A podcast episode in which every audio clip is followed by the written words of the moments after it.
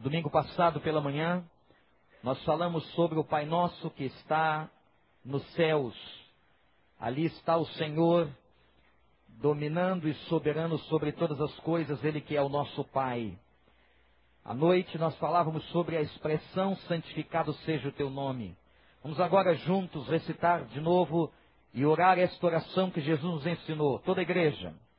Vocês orem assim: Pai nosso que estás nos céus, santificado seja o teu nome. Venha o teu reino. Seja feita a tua vontade, assim na terra como no céu.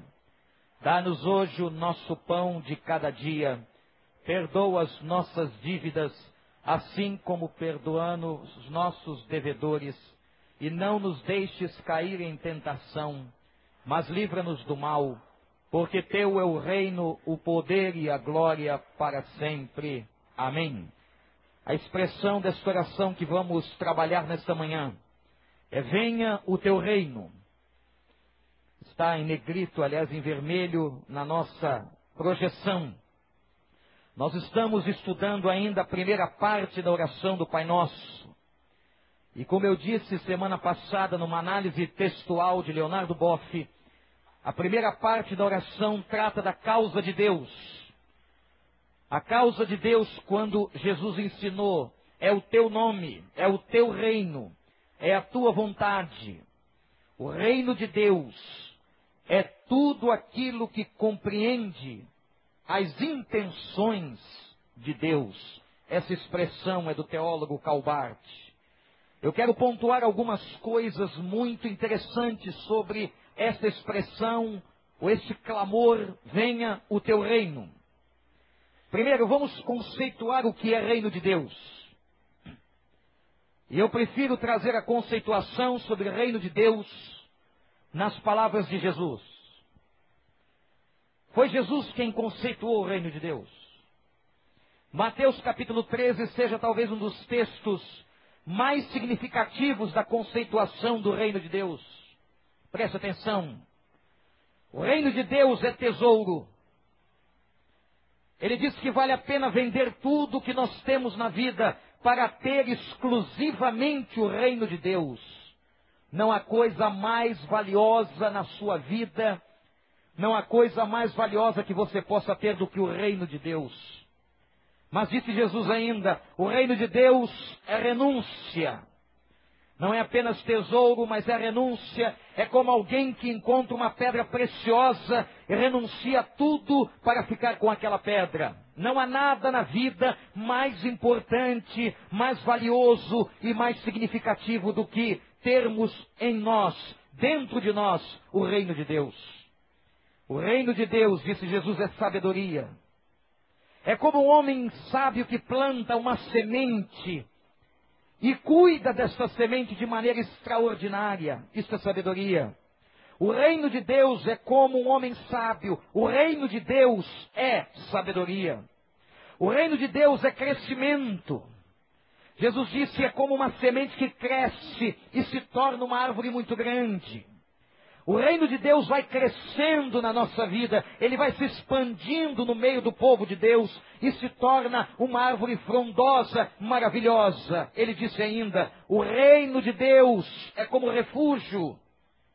Porque nesta mesma árvore grande que cresce, as aves, os pássaros se aninham e ali eles ficam. O reino de Deus é crescimento, o reino de Deus é refúgio, o reino de Deus é tesouro, o reino de Deus é renúncia, o reino de Deus é sabedoria, o reino de Deus é poder.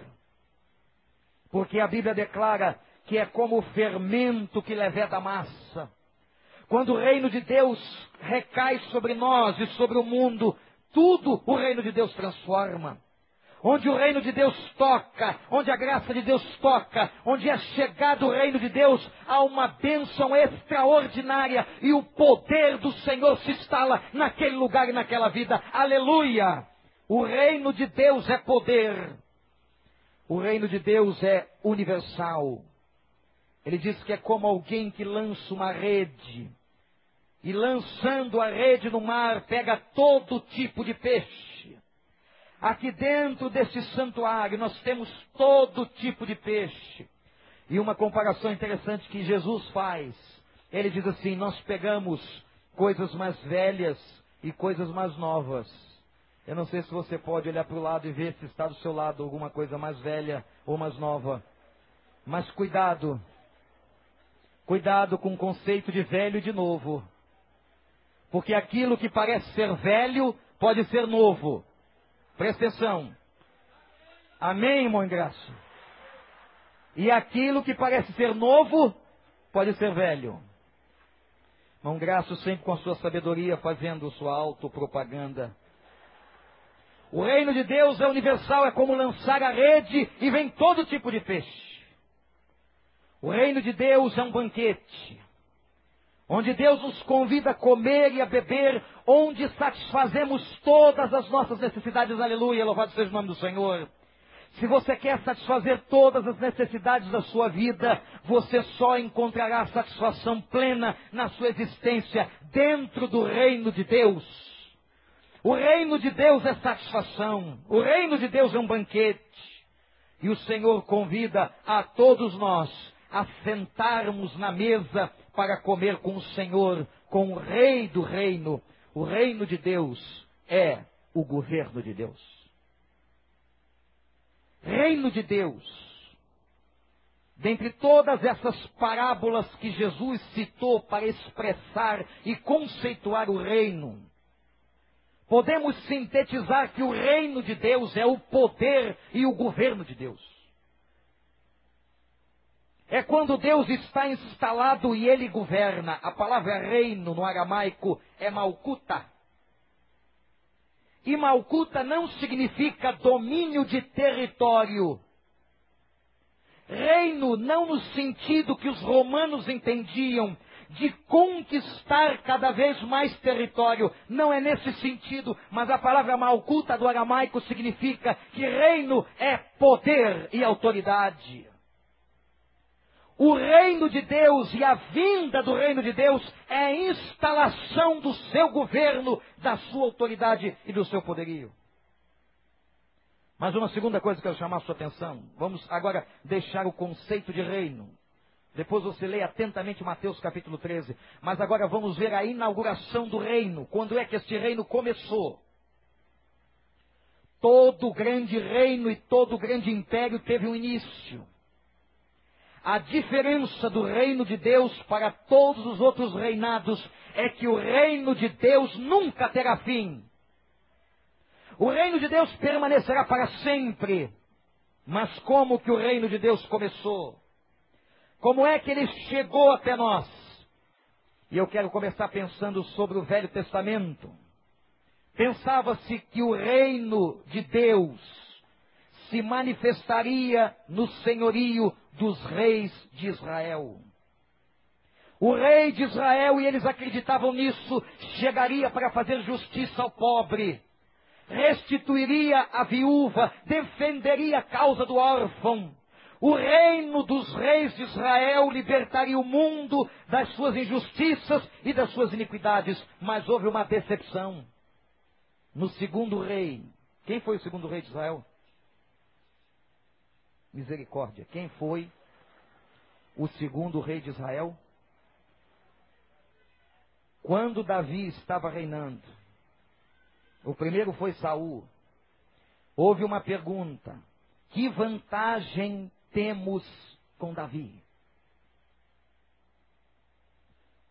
O povo percebeu que o rei de Israel não conseguiria instalar o reino de Deus. Os reis decepcionaram a todo o povo e todos os vícios que o poder traz estavam presentes na vida dos reis de Israel. O povo entendeu que o reino de Deus não seria instalado pelos reis. Veio então no Velho Testamento uma outra esperança. O reino de Deus vai chegar pelos sacerdotes e pelo templo. Vamos construir o templo. Acreditava-se que com os sacerdotes, os sacrifícios, o culto, o templo, Deus iria reinar. Engano. Os profetas denunciaram a ilusão de um povo que praticava um culto, mas não era convertido.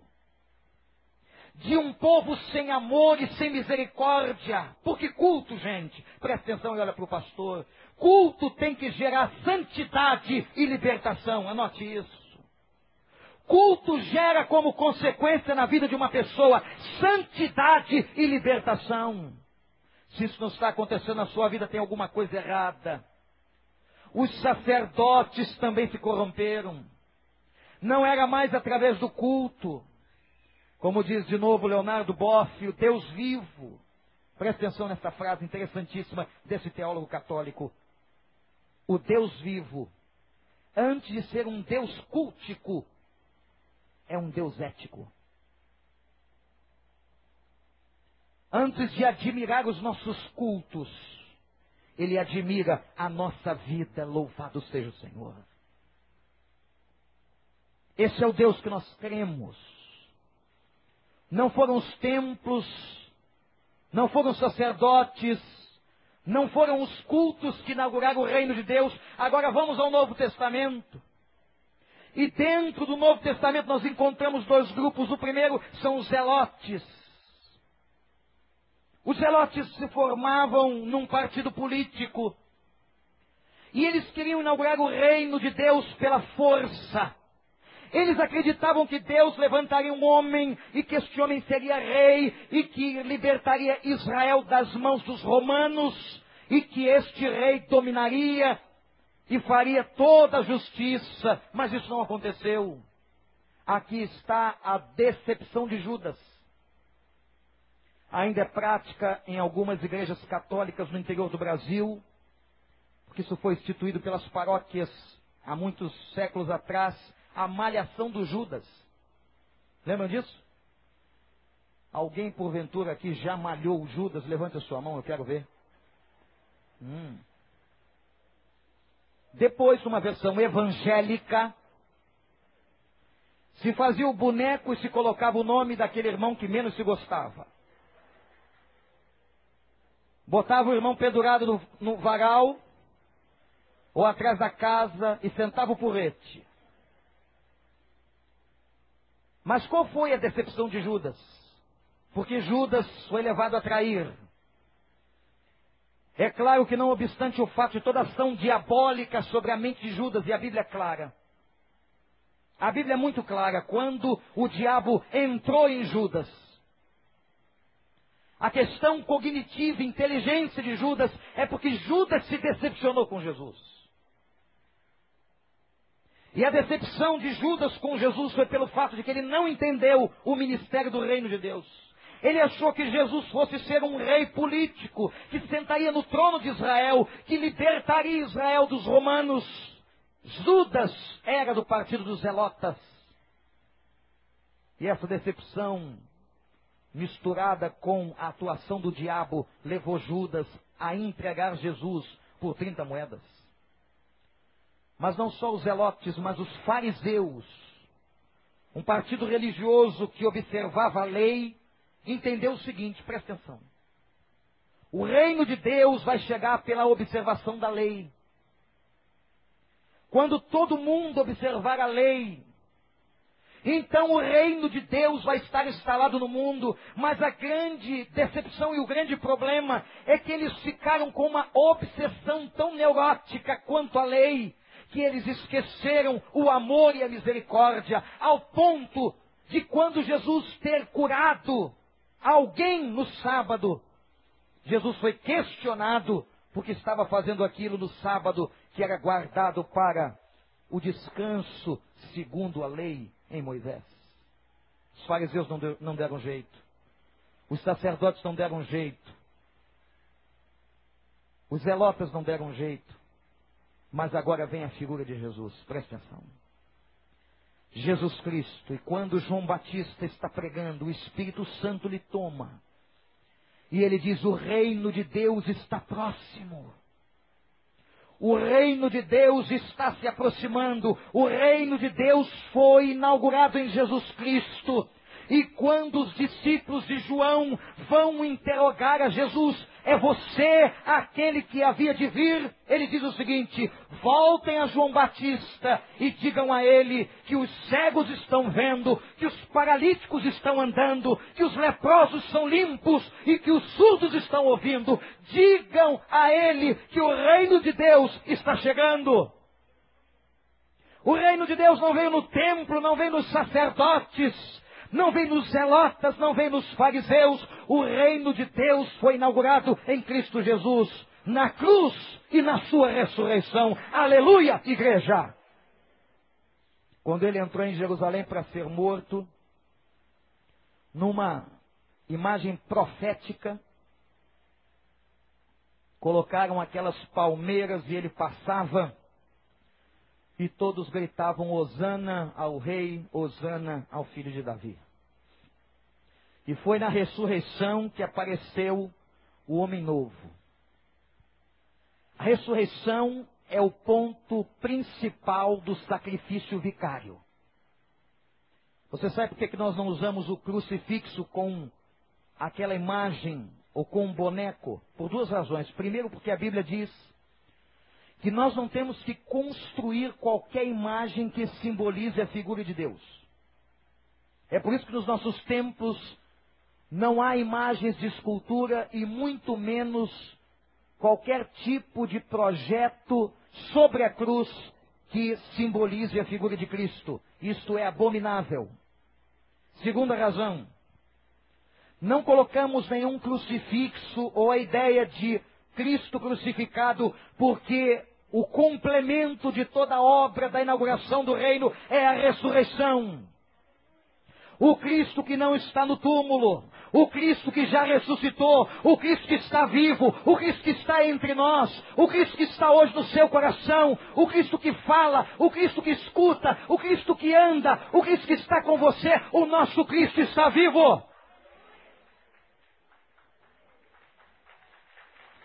É por isso que nós celebramos a Páscoa a Páscoa é a celebração da ressurreição de Jesus.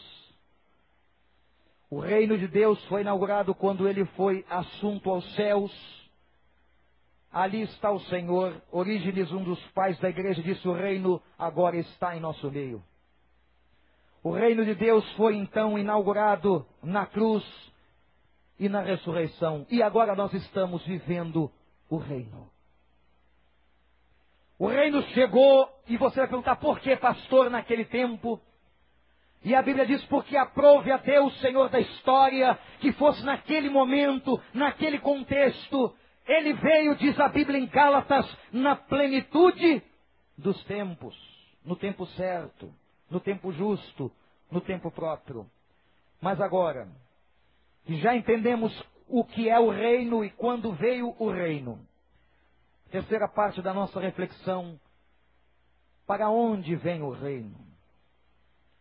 Qual é o significado quando nós dizemos, venha o teu reino? Onde nós queremos que o reino seja instalado? O primeiro lugar que o reino de Deus tem que ser instalado é na individualidade é no coração de cada um de nós. E quando você estiver orando, o reino de Deus, Senhor, venha o teu reino. Eu estou dizendo o seguinte: Senhor, venha sobre mim o teu governo, o teu reinado. O reino de Deus na individualidade é o reino de Deus na nossa vida. Quantos sonhos você tem? Quantos projetos? O ser humano projeta o seu futuro. Nós alimentamos as nossas esperanças. Esperamos sempre por uma vida melhor. Quem é que está aqui que não quer ter uma vida melhor? Essa esperança não morre porque a esperança não pode morrer. Estava lendo um teólogo que trabalhava e refletia sobre a esperança, ele disse uma frase que me impressionou profundamente: só morre aquilo que é. O que não é não pode morrer. É por isso que a esperança não morre. Porque a esperança é alguma coisa que ainda vai ser. É uma certeza de que algo vai acontecer. E a nossa esperança é que nós tenhamos uma vida melhor. Mas eu quero dizer uma coisa a você nesta manhã, meu irmão. Quando nós estamos aqui estudando sobre esta oração e sobre esta frase poderosa, vem o teu reino, você só será feliz, você só encontrará completude na tua vida, você só será plenamente satisfeito, você só será um homem cheio de sabedoria, uma mulher cheia de sabedoria, quando o reino de Deus estiver instalado no teu coração. Você vai perguntar, pastor, o que é o reino de Deus em mim? Eu vou dizer, olha para mim.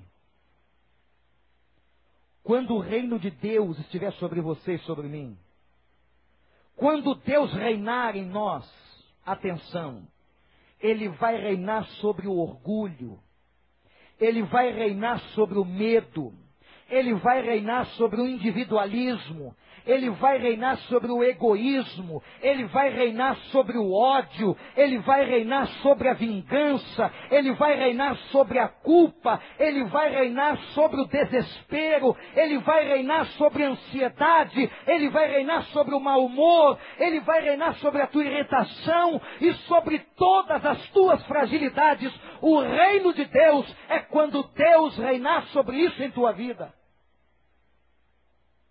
Mas quando essas coisas ainda forem presentes, é porque o reino de Deus ainda não está dominando você completamente, é porque você ainda não está totalmente debaixo do governo de Deus. Isso é reino de Deus. Orar, vem o teu reino é muito sério. Amar o inimigo, presta atenção amar o inimigo e orar pelos que nos perseguem só é possível se o reino de Deus estiver em nós. Uma pessoa normal e natural não pode amar quem é inimigo. E não pode orar por quem a persegue somente se o reino de Deus estiver nela. Deus, meus irmãos, mostra para nós que quando nós entendermos o que é vida cristã, o que é Jesus na nossa vida, nós então poderemos orar: venha o teu reino. Eu quero dizer uma coisa para você que nos visita esta manhã.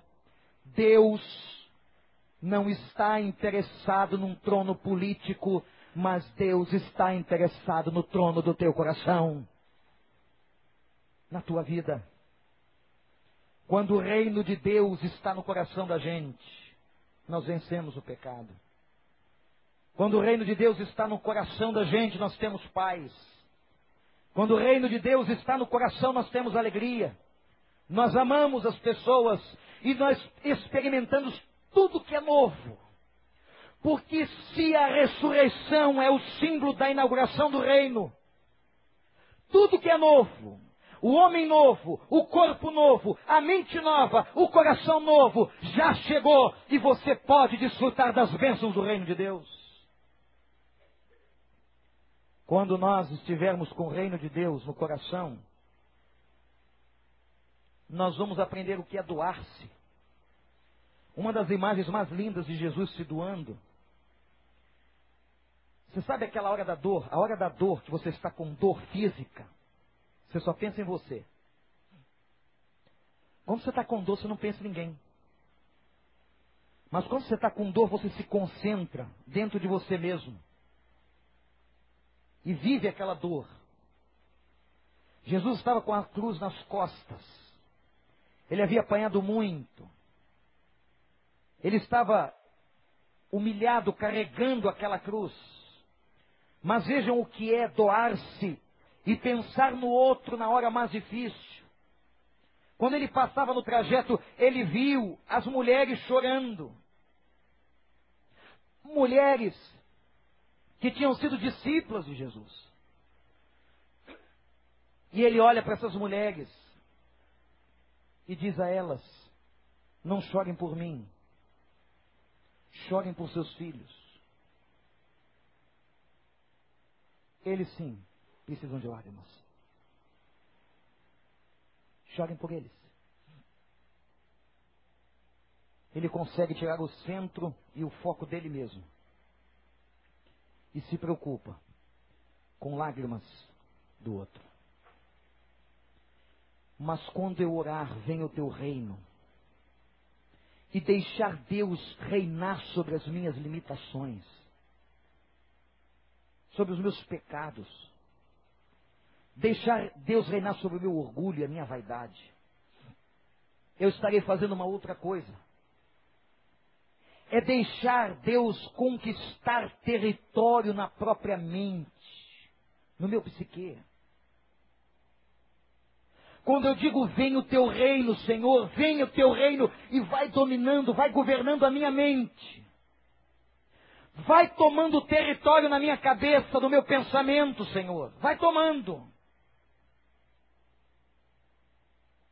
Quando você diz, vem o teu reino sobre a minha mente, o meu psique, você está pedindo uma coisa muito importante a Deus. Você está pedindo maturidade espiritual. Meu irmão, minha irmã, se você não conquistar o território da sua psique, você ficará sempre no campo da imaturidade emocional. Você será uma criança emocionalmente. Quantas pessoas velhas vividas na vida, mas que são extremamente imaturas emocionalmente. Se você consegue enxergar isso na sua vida, clame a Deus hoje, ó oh Deus, que venha o teu reino e o teu governo e o teu domínio sobre a minha psique, Senhor. Para que eu abandone toda a imaturidade. E Augusto Cury diz que aquele que está doente, adoece quem vive com ele. Aquele que está doente adoece as pessoas que vivem ao seu redor. Há uma oração que você pode fazer: Venha, Senhor, o teu reino. Ganha território da minha vida, ganha território no coração. Reina sobre as minhas fragilidades e me dá, Senhor, maturidade e que o teu Espírito Santo domine a minha psique. Mas será que é só sobre mim que eu estou pedindo, venha o teu reino? Não. Segundo, venha o teu reino sobre a sociedade. Senhor, que venha o teu reino sobre este mundo submetido ao, submetido ao governo do diabo. Que venha o teu reino sobre este mundo que experimenta as trevas. Que venha o teu reino e quando o reino de Deus vier no mundo, trará libertação, cura e vitória. Quando o reino de Deus chega na sociedade, aquilo que afronta Deus é transformado e substituído em fontes de justiça. Aquilo que é opressão se transforma em libertação, aquilo que é discórdia se transforma em paz e aquilo que é violência desaparece em nome de Jesus. Olhe assim. Senhor, que venha o teu reino neste mundo, que venha o teu reino neste prédio onde eu estou morando, que venha o teu reino na rua que eu moro, que venha o teu reino com os meus colegas de trabalho, que venha o teu reino sobre este mundo que sofre. Como disse Santo Agostinho, é a graça do bem viver, é quando chega o reino de Deus. Me lembrei de um homem importante na história da economia, na história do mundo, que foi Karl Marx. Karl Marx tentou pregar a igualdade pela força e fez isso especialmente na Rússia. Ele acreditava num tipo de socialismo em que pela força o mundo seria igual. Mas tudo isso ruiu. Porque, meus irmãos, a igualdade, a igualdade nasce não porque nós somos iguais, a igualdade nasce porque somos diferentes e é na força da nossa diferença que nós somos usados para abençoar os outros. Não é fazendo todos iguais porque nós não somos. Quando você estiver orando, Senhor, vem o teu reino. Já pedi que venha o teu reino sobre mim, agora vem o teu reino sobre aqueles que não te conhecem. Venha o teu reino sobre este mundo, Senhor. Isto é uma súplica, onde você está crendo, presta atenção, olha para cá, você está crendo. Você está crendo que Deus pode mudar os seus filhos que Deus pode mudar a sua casa, que Deus pode mudar o seu marido, que Deus pode mudar a sua esposa, que Deus pode mudar os seus amigos, que Deus pode mudar aquele que não é crente, porque quando eu estou dizendo vem o teu reino, eu estou clamando, Senhor, eu creio que o teu poder e o teu governo podem se instalar aqui, venha o teu reino. Venha o teu reino sobre mim. Venha o teu reino sobre o mundo venha o teu reino sobre a igreja. Igreja que muitas vezes não se parece com o reino. Igreja cujas pessoas têm uma forma de vida que não tem nada a ver com a identificação do reino. Você já entendeu o que é igreja? Igreja não é um lugar que você escolhe cada domingo para ir, não. Igreja não é um clube que você leva os seus filhos para serem bem criados. Igreja não é apenas um lugar de refúgio das mazelas do mundo. Igreja é congregação dos salvos e remidos pelo Rei. Aqueles que são filhos do Rei, que vem o teu reino na igreja. Para que a igreja cada vez mais se pareça com o Rei. Talvez você pergunte assim, pastor, como é que eu entro no reino? Se a igreja faz parte do reino, como é que eu entro no reino? A Bíblia diz que, em Mateus 18, numa parábola lindíssima, que todos foram convidados para o banquete. Presta atenção nisso. E Deus é assim. Não creio na predestinação para a salvação. E tenho pregado isso 18 anos neste púlpito. A Bíblia diz que a vontade de Deus é que todos os homens sejam salvos. Deus não seria injusto de escolher aqueles que nasceram do meu lado direito vão para o céu e do meu lado esquerdo vão para o inferno. Deus é um Deus de amor, graça, justiça e misericórdia. Todos são convidados para o banquete, mas muitos não querem entrar na festa do reino. E um dia, diz a parábola, o dono da festa foi pesquisar e olhar os convidados assentados e descobriu que entre os convidados havia um que não trajava veste nupcial. Havia um que não estava preparado para o banquete, havia um que não tinha a veste limpa. Por que, que foi usada a imagem das núpcias? Porque a veste nupcial é a veste branca que simboliza a pureza. Descobriu-se no meio da festa e no banquete alguém que estava sentado, mas estava sujo diante de Deus que não tinha sido lavado no sangue do cordeiro, e o rei dá ordem aos seus súditos: tirem esta pessoa e coloquem nas trevas exteriores, porque lá haverá pranto, choro, ranger de dentes.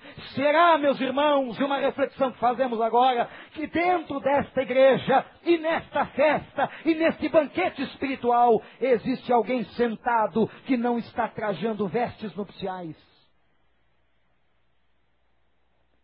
Será que se Cristo chegasse aqui agora, você estaria pronto? Você teria sido lavado? Ou você apenas está sentado por causa da comida do banquete? Quanta gente nas igrejas sentadas para receber o manjar,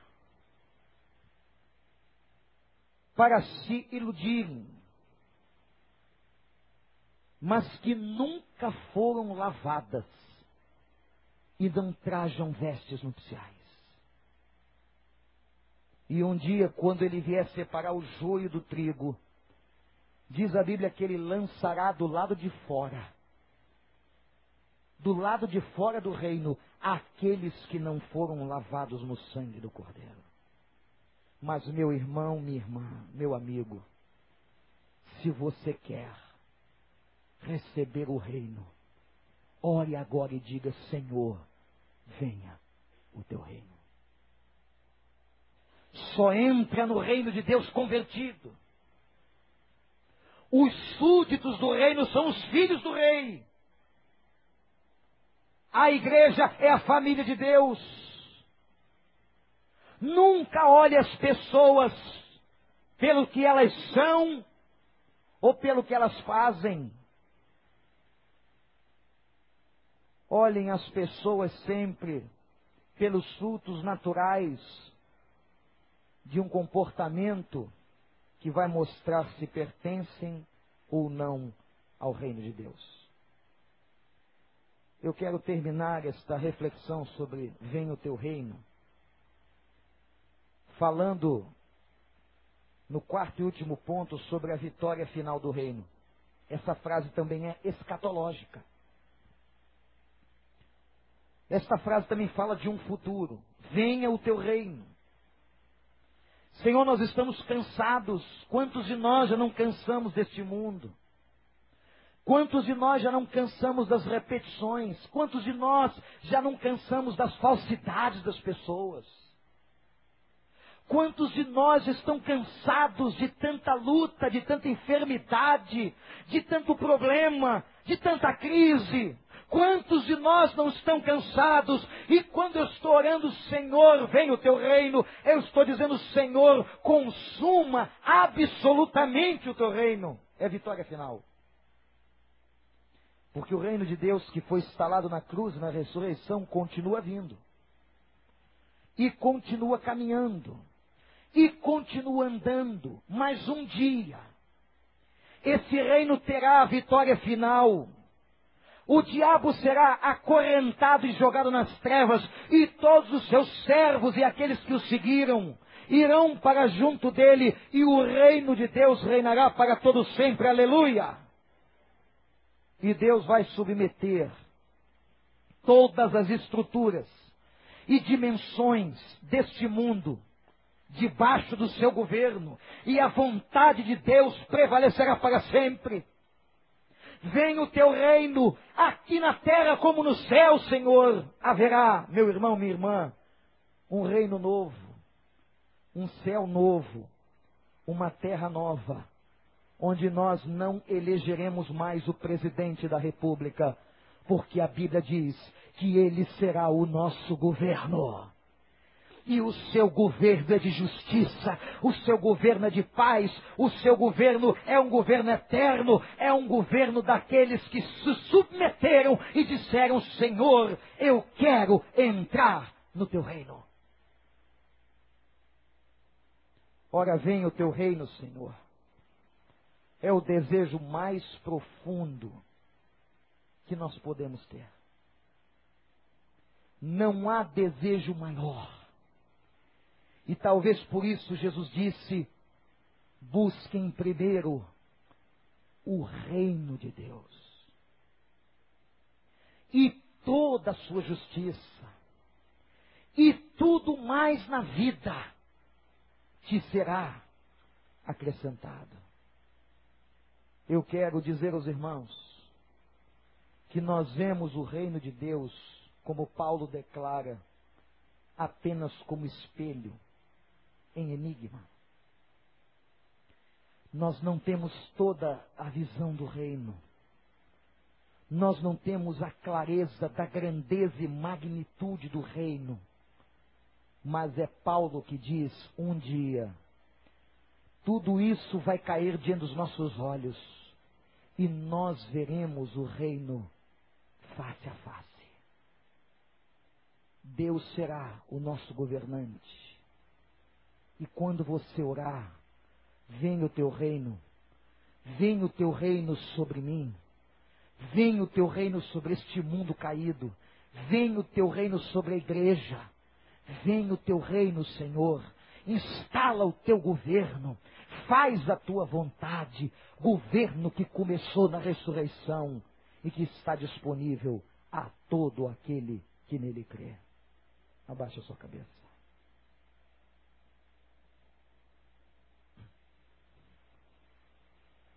Pai nosso que estás nos céus,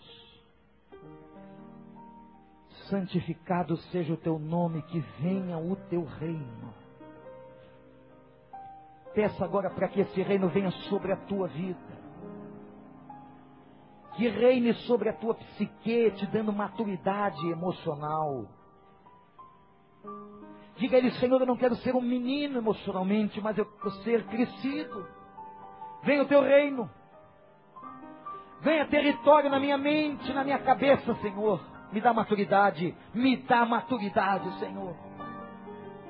Senhor, venha o teu reino e reina sobre o meu orgulho.